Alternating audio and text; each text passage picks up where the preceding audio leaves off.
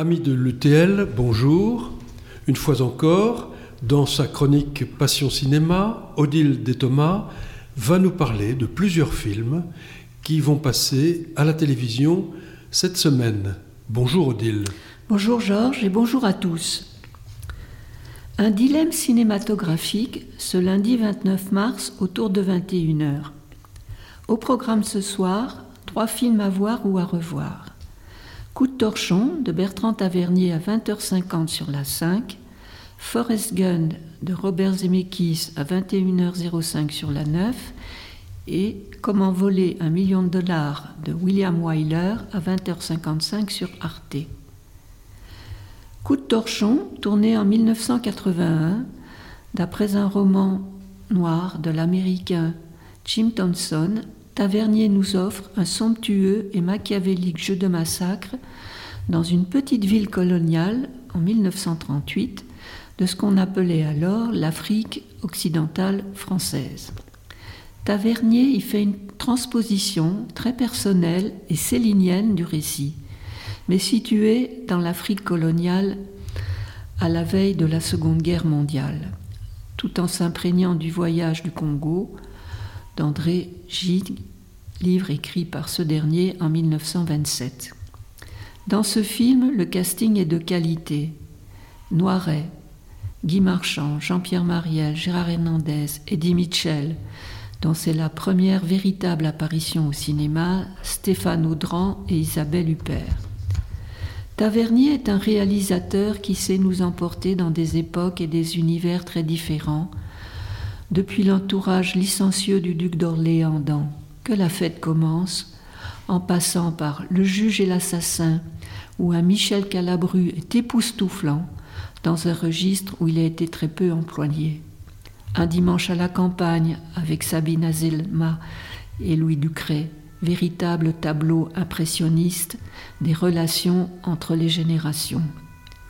Bertrand Tavernier exprime, au gré de ses films, son aversion contre les injustices, son engagement contre la guerre, le racisme, les côtés sombres du colonialisme, la peine de mort, son combat contre les travers de nos sociétés contemporaines, délinquance, violence, chômage, misère physique et affective, drogue, sida, etc. Tavernier est vraiment un grand réalisateur français contemporain à l'image d'un Jean Renoir, d'un René Clément, d'un Jean Becker ou d'un Jean-Pierre Melville. Le coup de torchon est déjà passé sur nos petits écrans et il repassera. Donc je vous rappelle, lundi 29 mars à 21h05.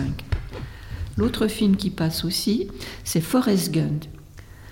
Donc ce film dans lequel Tom Hanks a le premier rôle est un film intéressant, mais il est déjà passé sur nos petits écrans et il repassera. Je ne m'étends donc pas plus sur ces deux films qui sont des classiques pour les programmateurs de soirée. Par contre, choisir dans les tréfonds des catalogues une jolie comédie un peu invraisemblable est plus compliqué. Et trouver celle que je vais développer est, peut-être aussi plus risqué en termes d'audience. C'est un vieux film, oui, mais plein d'allant et amusant dans cette période un peu tristouille. C'est pourquoi je ne saurais trop vous recommander de regarder plutôt la comédie de William Wyler sur Arte à 20h55. Comment voler un million de dollars? C'est une comédie de William Wyler réalisée en 1966 dans les studios de Boulogne-Billancourt avec des, des extérieurs à Paris. Vous vous souvenez des comédies des 60s, si délicieusement élégantes et hilarantes? Si oui, installez-vous confortablement pour voir comment voler un million de dollars. Les héros du film, la sublime et mutine Audrey Hepburn et un Peter O'Toole surprenant de fausse candeur, dans ce double rôle de voleur, arnaqueur et policier de police infiltré. En effet, c'est l'histoire de M. Gramont, le directeur du musée parisien Kléber-Lafayette, ne cherchez pas, le musée est imaginaire, prépare sa prochaine exposition. Il demande à un collectionneur français réputé, Charles Bonnet, de lui prêter la fameuse statuette Vénus, œuvre du célèbre sculpteur italien Benvenuto Cellini. Charles Bonnet la confie au musée aux grandes dames de sa fille Nicole, Audrey Hepburn.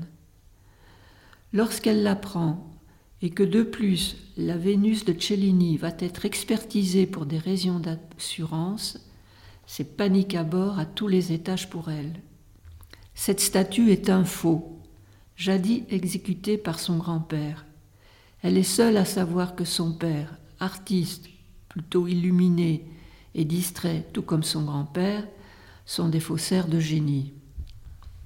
La solution de Nicole pour que la supercherie ne soit pas découverte, voler la Vénus au musée.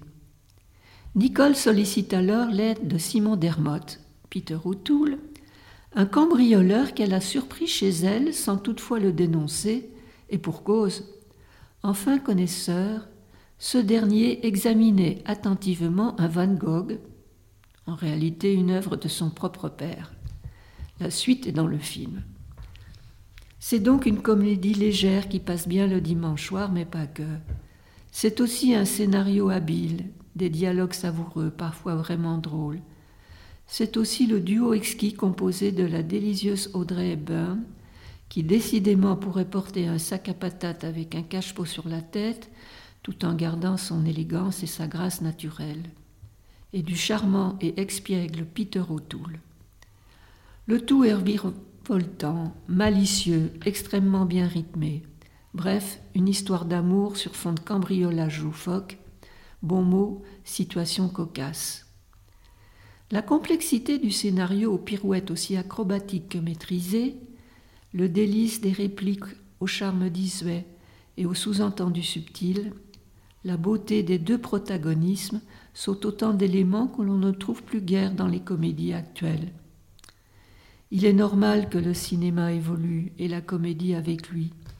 Mais se replonger dans des films si légers et enjoués arrive trop rarement pour que l'on boude son plaisir.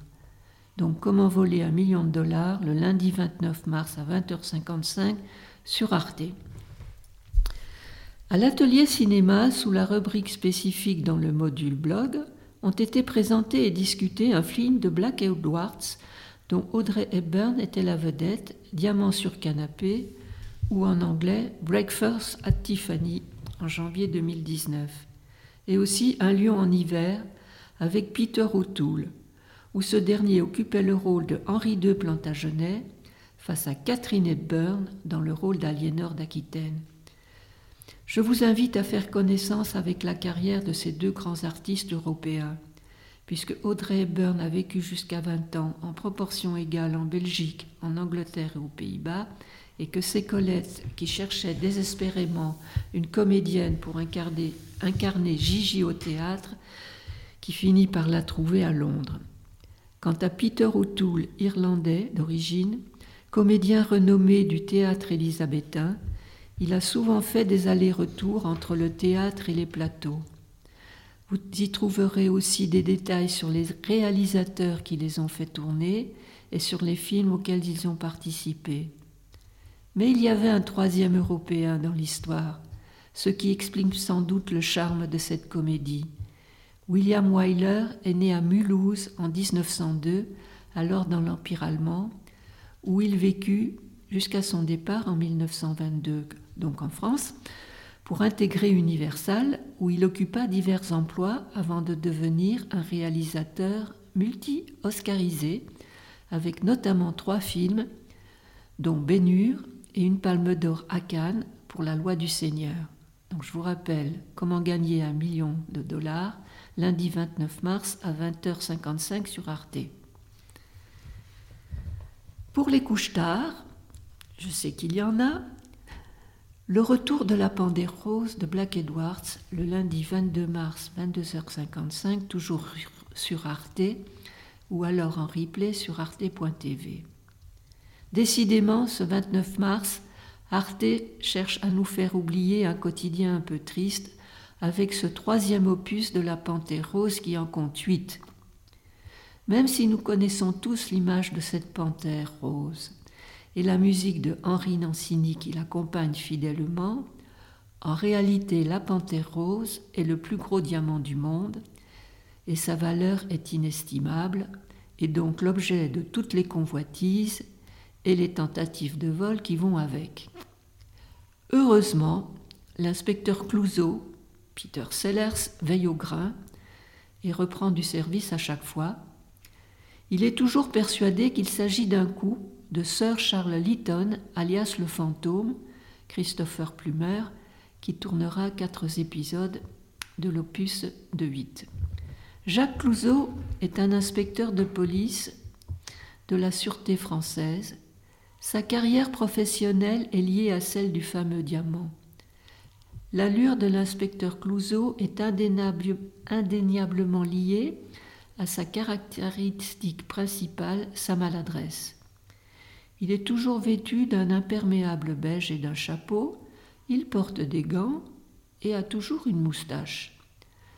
Quand il mène l'enquête sous couverture, en pays étranger, il va chez un ami costumier pour prendre des déguisements, mais ses accoutrements passe difficilement inaperçu. Clouseau est donc un maladroit, mais aussi un gaffeur. Et c'est plutôt au hasard et à la chance qu'il doit de résoudre ses enquêtes. Véritable cataclysme, il sème un vrai désordre sur son passage, que ce soit en menant l'enquête ou juste en rentrant chez lui.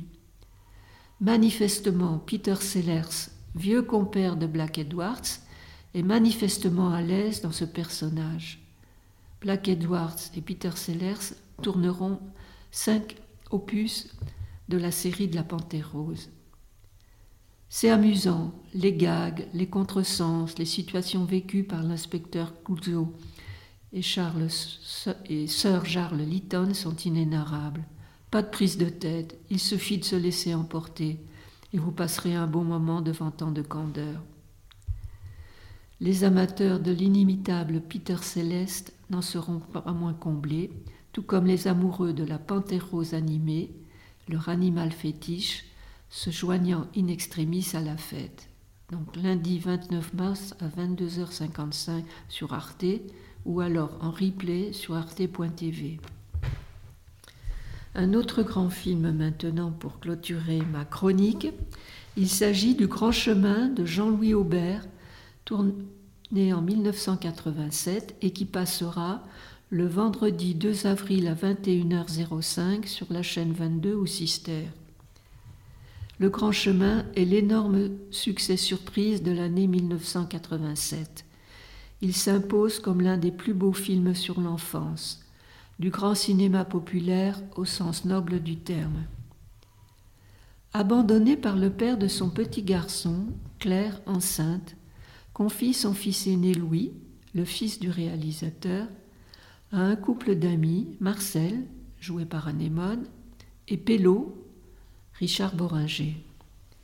Le petit Parisien Louis doit apprendre à se familiariser avec l'ambiance de la campagne et l'atmosphère étrange qui règne dans le foyer du couple, qu'un lourd secret sépare depuis de nombreuses années.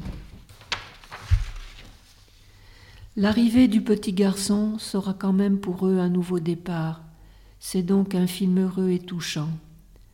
Mais c'est aussi la vie quotidienne de la fin des années 60 que l'on revoit dans ce petit bourg de Loire-Atlantique, et cela va vous rappeler des souvenirs. Nourrir des lapins, collecter les œufs, les cueillettes dans le potager, les foins, les balades dans les petits chemins, mais aussi les discussions avec Pelot, dans sa menuiserie. C'est les vacances et les enfants sont libres de s'occuper et de jouer. Et Louis, avec sa petite commune Martine, Vanessa Gage, va en découvrir des choses. Et c'est vrai qu'elle est délurée et intrépide aussi. La simplicité du récit, la sobriété des décors, l'émotion, la beauté des images font penser à du pagnol. Le grand chemin, souvent comparé à juste titre à Jeux interdits de René Clément, est effectivement l'un des plus beaux films français sur l'enfance. Trente ans après, il n'a rien perdu de son pouvoir de séduction et demeure donc un petit classique indémodable et un véritable coup de cœur. Pour ce film, Anémone et Richard Boranger ont obtenu chacun le César du meilleur rôle. Donc Le Grand Chemin, à voir ou à revoir, le vendredi 2 avril à 21h05 sur la chaîne 22 ou Sister. Je vous souhaite de bonnes soirées et je vous dis au revoir.